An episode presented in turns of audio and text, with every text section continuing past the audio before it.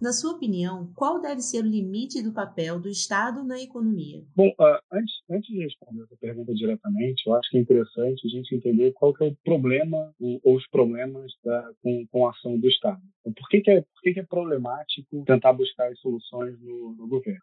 Primeiro ponto, ele vem da, geralmente da motivação da atuação do Estado, que é quando a gente percebe alguma coisa que os economistas e cientistas políticos chamam de, de falha de mercado. E o que, seria uma falha de mercado? Quando a gente identifica, por exemplo, que não tem nenhuma, nenhuma empresa que garante soluções para algum tipo de problema, ou quando a atuação da, das empresas gera algum tipo de, de externalidade. Um, um, dos debates mais comuns que a gente tem no Brasil é sobre a desigualdade social, porque o Brasil é um dos, um dos piores países do mundo uh, quando a gente pega qualquer ranking de, de desigualdade social. E geralmente vão apontar para as empresas uh, como se fosse o, o, setor privado o, o gerador desse tipo de problema. Só que se a gente olha mais a fundo, geralmente quando alguém aponta alguma falha de mercado, o que a gente está falando em boa parte também é de uma falha que foi gerada pelo próprio governo está falando, na verdade, de falhas do governo. Voltar naquele exemplo da, da desigualdade social. Quando a gente pensa em grandes empresas, muitas vezes essas grandes empresas, para elas atingirem o status que elas têm hoje, isso veio uh, também da intervenção do Estado. Veio por algum tipo de política de subsídio, pela, pela criação de algum tipo de regulação que proibiu ou deixou muito difícil a entrada de novos atores nesse setor da, da economia. E daí essas empresas conseguiram crescer cada vez mais e se distanciar das outras, num ponto que fica muito difícil competir contra, contra elas. Existem até alguns livros uh, uh, que trabalham com essas ideias. Uma das autoras é a, é a Mariana Mazzucato, e ela vai falar isso como uma, um, um, ponto positivo da intervenção estatal, que é criar essas grandes empresas, empresas inovadoras que a gente vê hoje. Só que, ao mesmo tempo, ainda que isso possa ser positivo, a gente tem um, um, um número de grandes players gerando inovações e, e provendo vários produtos para a gente, o lado negativo é que, quando elas são auxiliadas pelo governo, elas ficam maiores ainda e é muito difícil competir contra elas. Uh, esse já seria um, um problema suficientemente grande para a desigualdade social. Já falar por que, que algumas empresas ficam ricas demais e até de uma forma artificial. Só que quando a gente pensa da, na outra ponta, da, ou do outro lado da pirâmide, a, a população mais pobre ela também sofre várias consequências negativas da ação do Estado. E uma das coisas que a gente vê bastante na, na, nas notícias, aqui nos Estados Unidos, isso ficou muito claro no ano passado, é a, é a, repressão policial que ela é excessiva e desproporcionalmente maior contra as populações mais pobres do que contra as populações mais ricas. Isso reforça o, o papel negativo do Estado na, nos problemas de, de, desigualdade social. Então, o primeiro problema que a gente tem com a ação do Estado são essas falhas de governo, não necessariamente pensadas na hora que essas políticas foram, foram formuladas. Muitas vezes essas políticas foram formuladas de maneira altruísta, mas elas geram essas externalidades negativas, que é aumentar mais ainda a desigualdade social. Um problema que geralmente a gente atribui ao setor privado, mas que, que que o governo também tem grande culpa. O que, o que deriva disso, e acaba sendo até uma das causas dessas, dessas externalidades negativas, é a informação incompleta que todo mundo tem. Uh, ninguém sabe tudo. Não tem nenhuma única pessoa, única empresa, único governo que detém toda, toda a informação da humanidade e, portanto, pode tomar decisões que são, que são perfeitas. E a gente fala isso muito das empresas. As empresas elas não sabem de tudo. Existe um processo que, que na economia, nas ciências sociais, a gente chama de, do mecanismo de preços, que é cada, cada empresa tentando oferecer os melhores produtos possíveis ao, ao preço mais baixo que dá, e daí os consumidores optando por aquilo que eles preferem, o que, que eles acham que é, que é melhor ou que é, o que é pior. Quando a gente pensa em celular, quantas marcas de celular ou, ou modelos de celular acabaram ficando para trás porque outras empresas conseguiram oferecer um celular que fosse melhor, e que estivesse a um preço mais baixo, ou pelo menos um preço compatível com aquilo que o, que o consumidor queria comprar. Nenhuma empresa sabe exatamente qual vai ser aquele celular que vai ser perfeito no preço perfeito e com a tecnologia perfeita. É exatamente essa competição que faz com que os melhores aparelhos eh, de, de, de, de telefone acabem sobrevivendo enquanto os outros vão entrando em, em desuso. O governo ele não consegue entrar nesse mecanismo de preço porque geralmente quando, quando o governo entra, ele entra no mercado que não é competitivo, ou ele entra de uma forma a não, não a estimular a competição, mas acabar com a competição porque ele acredita ser mais do que os players do, do setor privado. E daí fica sempre a pergunta, se, se é possível ter tanta informação assim, por que, que nenhuma empresa entra nesses setores onde há informação completa e tenta fazer algum lucro ofertando alguma coisa que não era ofertada antes. Por que será que o governo essa tem tanto mais informação, tão, tão, tão tanto mais conhecimento do que as pessoas que estão no setor privado? Geralmente eles não têm. Eles têm a capacidade de atuar por conta da, da legitimidade pelo voto, e pelo tamanho do Estado, mas eles não têm esse conhecimento. Então, até mesmo por, por estarem fora desse mecanismo de preço, de, de competição, as soluções do governo acabam sendo piores e gerando mais externalidades negativas do que a ação do, do setor privado. E o último vem da, da, da, da, nossa crença que quando a gente fala no Estado, a gente fala de políticas públicas, uh, parece que a gente está falando de um, de um ser altruísta que quer o bem da população. Então, se tiver imaginando que o governo seja capaz de ter bastante informação, uh, ele vai chegar na política pública que vai ser perfeita para toda a população. Só que aí, quando a gente fala no Estado, muitas vezes a gente esquece de falar, controla o Estado, quem faz essas políticas públicas, quem implementa essas políticas públicas são pessoas, são indivíduos como todas as pessoas que existem também no setor privado. Então, se a gente fala que, que o, o, se o empresário, a gente chama o empresário de egoísta ou, ou, ou ou qualquer outra pessoa de egoísta, por que acreditar que a, que a, pessoa que vai estar no governo vai ser diferente? Tem uma, tem uma divisão mágica onde todos os altruístas estão no governo e todos os egoístas estão no mercado. E a gente sabe que não é assim. Né? Dentro da classe política, dentro do serviço público, a proporção de gente egoísta e altruísta reflete a proporção que existe na, na sociedade. Então não tem por que acreditar que o governo vai ter soluções melhores ou uma intenção melhor do que as pessoas que estão que estão fora do governo. Então, sabendo que existem falhas de mercado, que existe informação incompleta e que existe o alto interesse, o egoísmo também dentro do, do Estado, fale que o Estado vai fazer, o Estado deva fazer na, na, economia, a gente tem que assumir que vai ter externalidades negativas, que ele vai gerar problemas. Então, o problema tem que ser muito grande e muito emergente para a gente esperar a, a, a ação do Estado. E já que a gente vai esperar a ação do Estado nesses problemas, respondendo a esses problemas emergentes, que pelo menos a ação do Estado ela siga ou, ou ela simule um mecanismo de preço onde, em vez de acabar com a competição, ela tente gerar algum tipo de competição para que a população possa decidir o que é melhor ou o que é pior. Então, um dos lados, um dos pontos que eu falei logo no início foi a desigualdade social. Um dos mecanismos que o governo tem para reduzir a desigualdade social é, em vez de agir mais, em vez de regular mais, em vez de proteger mais as empresas, é facilitar o empreendedorismo, é reduzir as barreiras de entradas no mercado, é, é fazer com que mais pessoas com menos recursos tenham condições de abrir suas próprias empresas, de fornecer os seus produtos, de inovar. E a gente sabe que o brasileiro é extremamente inovador, só que muitas, muitas vezes, como é tão difícil abrir uma empresa, emitir nota, eu passar por toda a burocracia. E cada setor, a gente sabe, para cada tipo de loja que eu quero abrir, para cada tipo de fábrica que eu quero abrir, existe uma, uma lista sem fim de coisas que eu tenho que fazer antes de, de, de iniciar esses negócios. A gente sabe que é muito difícil. Então, reduzir as barreiras de entrada ou de criação de novas empresas já é um grande passo para a geração de renda no Brasil. E o, e o passo seguinte é garantir condições semelhantes para todas as pessoas. Né? Quando a gente pensa em desigualdade social, a gente sabe que algumas crianças vão, vão nascer em, em, famílias ricas e outras vão nascer em famílias pobres. E que quem nasce numa família pobre tem uma série de dificuldades a mais que não vão existir ou que vão ser menores dentro de uma família rica. Uma delas é o acesso à, educação de qualidade. E geralmente, quando a gente tenta resolver o problema da educação, a gente pensa em construir escolas, que não necessariamente é uma solução adequada, porque quando a gente pensa no problema de renda, a, a família rica ela, ela consegue matricular o seu filho numa escola paga ou numa escola pública gratuita. E geralmente a família mais pobre ela fica restrita à, à, à escola pública que é que é gratuita. Então, ainda que, que a família pobre quisesse ir para as escolas mais caras que existem na, nas suas comunidades, seria muito difícil porque não tem a, a, a renda suficiente para pagar por isso. Então, você já gera, no primeiro momento de vida, uma restrição de escolha para as famílias mais pobres e uma, e uma gama de escolhas muito maior para as famílias mais ricas. Criar a escola pública não resolve essa falta de escolha. Criar a escola pública não aumenta a competitividade entre as escolas.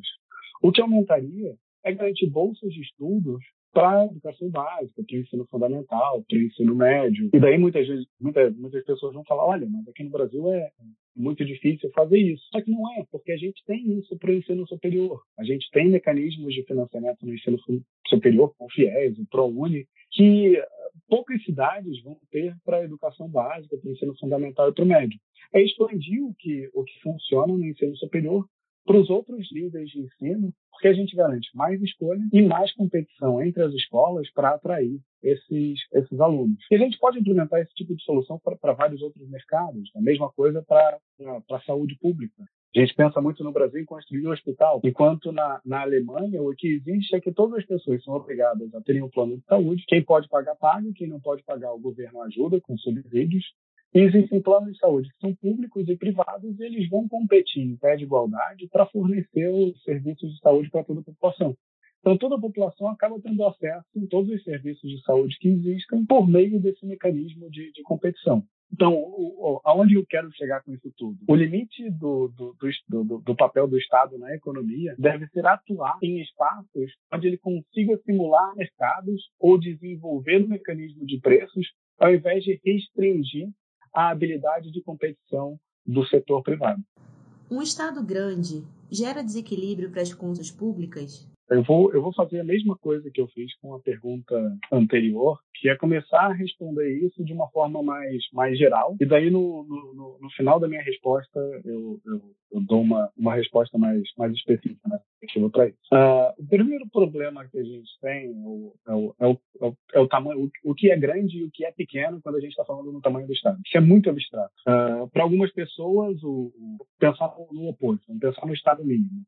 Para algumas pessoas, o Estado mínimo ele é a garantia de educação, saúde e segurança. E a gente pensa no hospital público, na escola pública e na segurança pública como a gente entende hoje.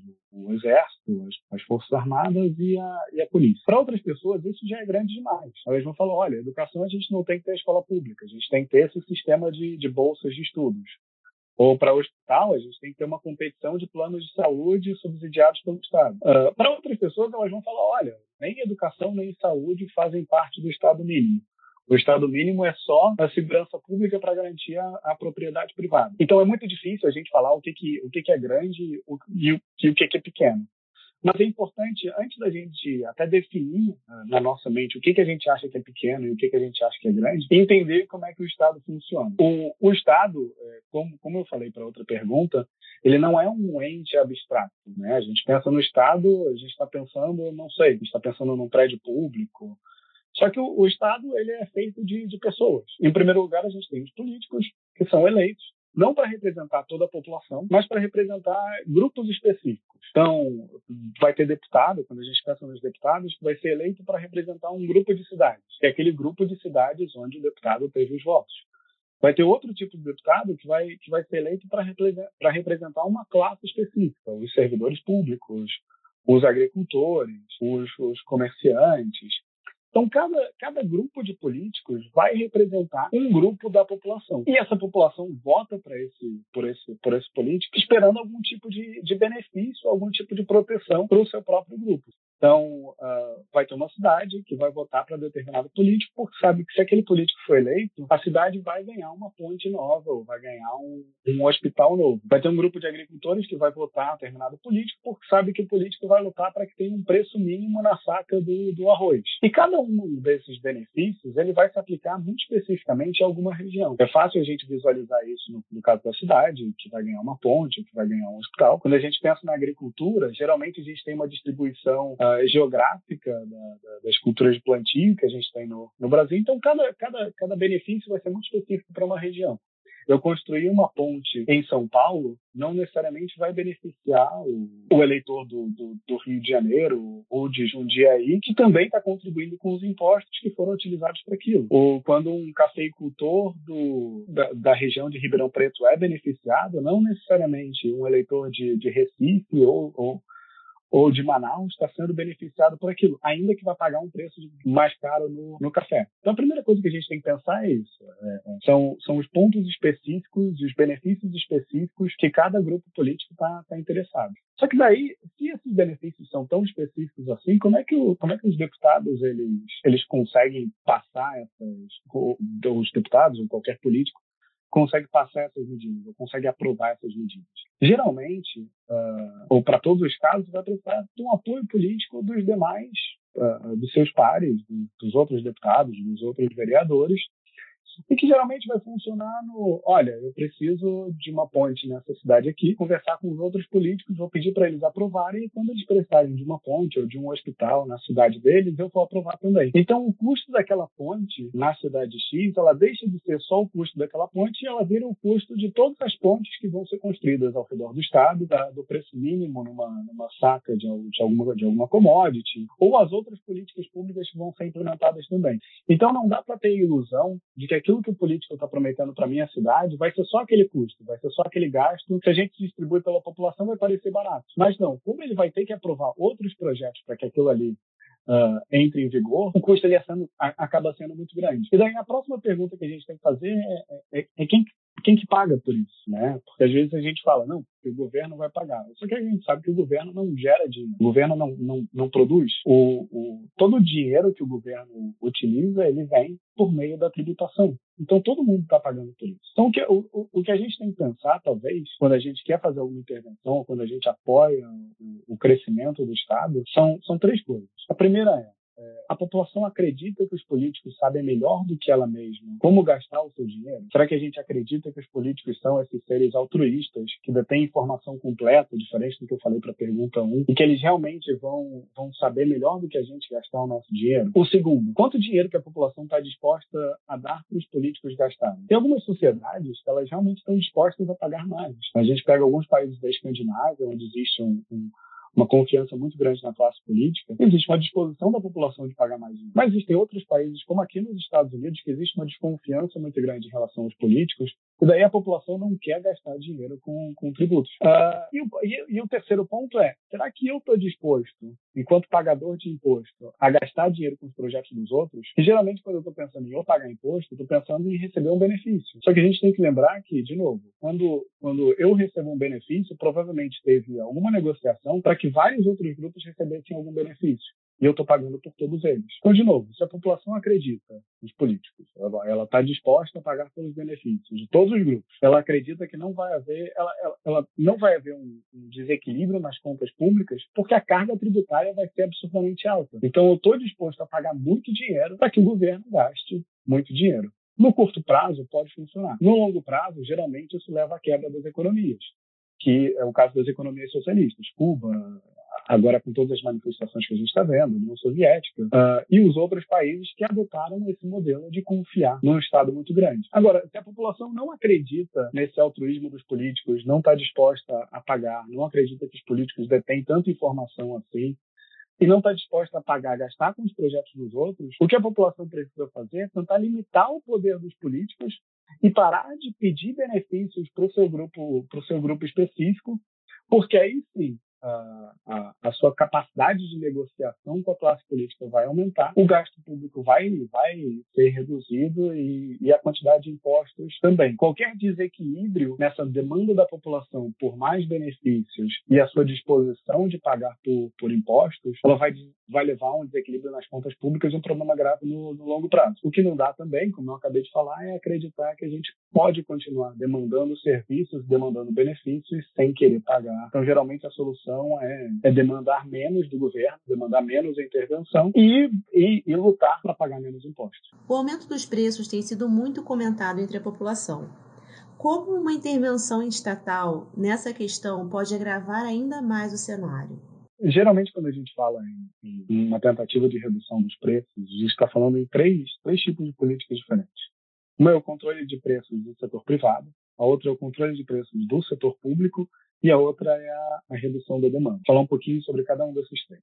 Primeiro, o, controle de preços do setor privado. Ah, isso acontece quando o governo fala e, e a gente não vê isso no Brasil há bastante tempo, que o, o, setor privado, a empresa X, ela não pode aumentar o preço. Então, uh, acho que o, o, pessoal que tem, a, que tem ou a minha idade ou um pouco mais velho vai lembrar que na tentativa do Collor e, e, do Sarney de conter a, a, a, inflação, o governo congelou os preços da economia toda. Então ninguém podia subir os preços uh, no, no, Brasil naquela época. Claro, desconsiderando a, as fraudes, o pessoal que tentou lá essa medida do governo, o que acontece é uma escassez de produtos nos mercados. Por quê? Porque se eu sei que o produto que eu tenho no meu estoque ele custa mais do que aquele preço que eu, que eu quero vender, eu simplesmente decido não vender ele no curto prazo, eu seguro aquele produto e tento vender ele no, no longo prazo. Só que no curto prazo significa que quando eu vou chegar no mercado, não vai ter carne, não vai ter arroz. Se eu for querer comprar uma roupa, não vai ter a roupa na loja. Uh, e isso levou o governo a adotar políticas extremamente autoritárias. Então, se a gente busca notícias da época, a gente vai ver, por exemplo, o governo indo buscar gado no, no pasto para forçar os fazendeiros a venderem para o mercado e forçar os mercados a revenderem isso para a população. Então, você, você gera um desequilíbrio e até um autoritarismo muito grande do governo quando você tenta adotar controles de, de preço, fora, fora a escassez. A gente tem o controle de preços do setor público. Isso a gente viu recentemente em vários episódios, por exemplo, o governo tentando controlar o preço da água, o preço do transporte público, o preço do petróleo. Isso, no primeiro momento, ele vai levar a um déficit na, nas empresas públicas ou nas empresas que são, que são reguladas pelo governo. Esse déficit, essa, essa perda de, de lucratividade, ela vai ter, vai ter que ser coberta por alguém, alguém vai ter que pagar por isso. E geralmente esse dinheiro vai vir do governo, que vai ser coberto por impostos. Então você tem que ter um aumento da, da carga de impostos, do dinheiro que a gente está disposto a dar para o governo, para garantir que esses preços estejam artificialmente mais, mais baixos. Claro que isso também gera outras perdas, como a gente viu a grande perda que teve no preço da, da Petrobras. Então a gente praticamente quebra essas, essas empresas. Mas o, o, talvez o ponto principal que a gente tem que ter em mente quando a gente tem um controle de preços do setor público é que todo mundo está pagando por esse preço reduzido por meio de impostos, enquanto essa redução do preço, esse controle dos preços do setor público, ela só está beneficiando alguns setores específicos, que são as pessoas que utilizam aqueles, aqueles produtos que tiveram o, o preço controlado. Então, todo mundo está pagando a conta. No final das contas, uh, ainda que haja um controle de preço, uma visão artificial ou fictícia de que os preços estão mais baixos, a gente está pagando muito mais por meio dos impostos. E o último, a última forma de, de tentar controlar os preços é a redução da demanda, que é o quê? Você corta o, o crédito da população, você reduz a quantidade de dinheiro circulando na, a, com, a, com, a população, a população para menos, e daí o empresário é forçado a baixar o preço para poder aumentar a, demanda, para que as pessoas voltem a, a, comprar. O problema é que isso, mais uma vez, ele cria uma, uma economia artificial de estagnação. O empresário abaixa o preço, vende menos, lucra menos, tem que demitir funcionário, e essa demissão de funcionários leva a outros problemas econômicos que vai levar a uma espiral de, de, de negatividade para a economia. No, no futuro reduzindo a qualidade de vida da, da população. Uh, às vezes essa resposta é um pouco frustrante, porque a gente tem até uma, uma, uma necessidade psicológica de ver alguém fazendo algo para resolver a situação. Mas como eu falei lá no início, muitas vezes quando a gente espera uma ação do governo, essa ação vai gerar externalidades negativas, vai gerar outros problemas que muitas vezes vão ser piores do que aqueles problemas que a gente tinha antes da intervenção governamental. E como o setor privado pode contribuir com o desenvolvimento econômico? É, essa, essa pergunta é, é interessante porque se a gente for olhar na prática, só, só existe desenvolvimento econômico a partir do setor privado. O, o Estado não produz. Existem, claro, algumas, algumas, uh, alguns desvios disso, algumas aberrações que é o Estado tentar entrar na economia e tentar produzir por si mesmo, Uh, mas essa, essa não é a normalidade.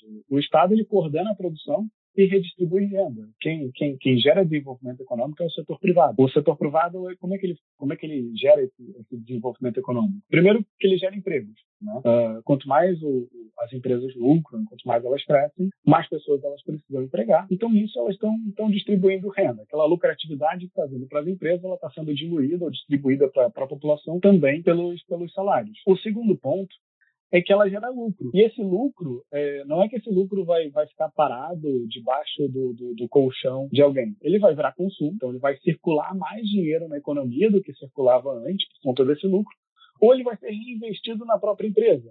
E sendo reinvestido, ele vai aumentar a produtividade, aumentar a competitividade e melhorar o mercado brasileiro para que seja mais competitivo lá fora também. E daí, gerando essa espiral de sucesso que atrai mais dinheiro para o para o país. E, finalmente, o desenvolvimento econômico está diretamente ligado às inovações, à ciência, à tecnologia, e, e, não necessariamente só aquilo que acontece dentro dos laboratórios, mas a, a, a, aqueles ganhos de, de, de, produção que a gente vem, que a gente encontra por tentativa e erro. Cada vez mais a gente vai melhorando um pouco mais os produtos que a gente está tá ofertando, que a gente está comprando, e que no final acaba melhorando a qualidade de vida. Então, a, a, minha resposta mais direta para isso é, é, o setor privado só gera desenvolvimento econômico, ou é o, o, o, setor privado o ator que vai gerar desenvolvimento econômico.